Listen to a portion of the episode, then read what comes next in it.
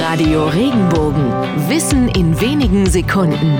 Alltagsfragen leicht erklärt. Einmal Pizza Margarita. Aber warum eigentlich Margarita? Pizza Prosciutto, Pizza Quattro Formaggi. Oft hat die Pizza einfach den italienischen Namen der Dinge, mit der sie belegt wird. Prosciutto, Schinken oder Quattro Formaggi. Vier Käsesorten. Anders bei der Pizza Margarita.